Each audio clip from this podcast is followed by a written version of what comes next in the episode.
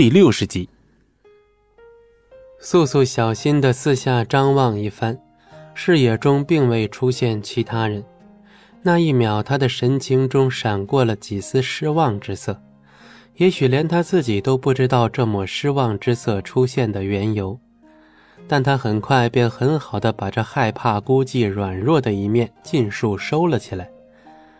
此去仙居，他的目的只有一个，也只能有一个，便是替巫族拿回水幽石。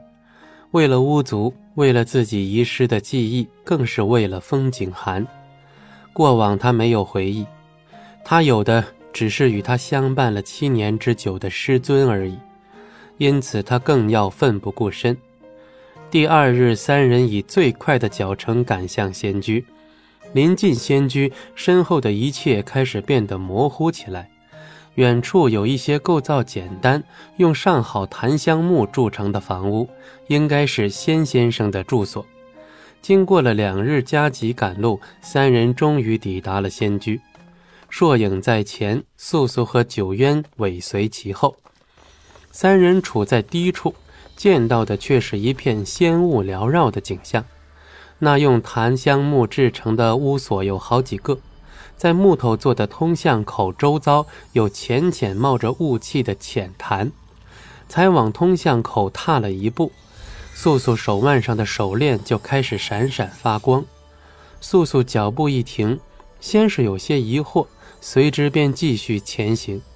九渊察觉到异常，轻轻地拽住了素素的手臂。什么事？素素一瞥硕影，始终带着戒心。龙当给的手链好像在引路。九渊的神情顿时放松了下来。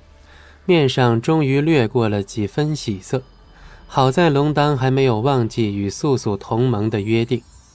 手链的确在引路，不过这种感应只存在于素素和龙当两人之间。一路接近处于中间的房屋，奇怪的是一种宜人之感愈发强烈。仙人隐居之处果然不一般。仙先生，来者是友，可否赏脸一见？硕影首先恭敬出声，房屋内的沉默并不长，下一刻房门便开，房间之人并不装神弄鬼，直接露出真容，头发胡须皆已花白，身着一身白色的袍子，更显得仙气飘然。这位仙先生相貌十分随和，眉宇之间无处不透露出仙人之气。待素素看清仙先生的面容时，已有声音从房内传出：“请。”这是一声十分缓和平静的声音。素素一行人并未犹豫，径直向里走去。本集播讲完毕，感谢您的收听，我们精彩继续。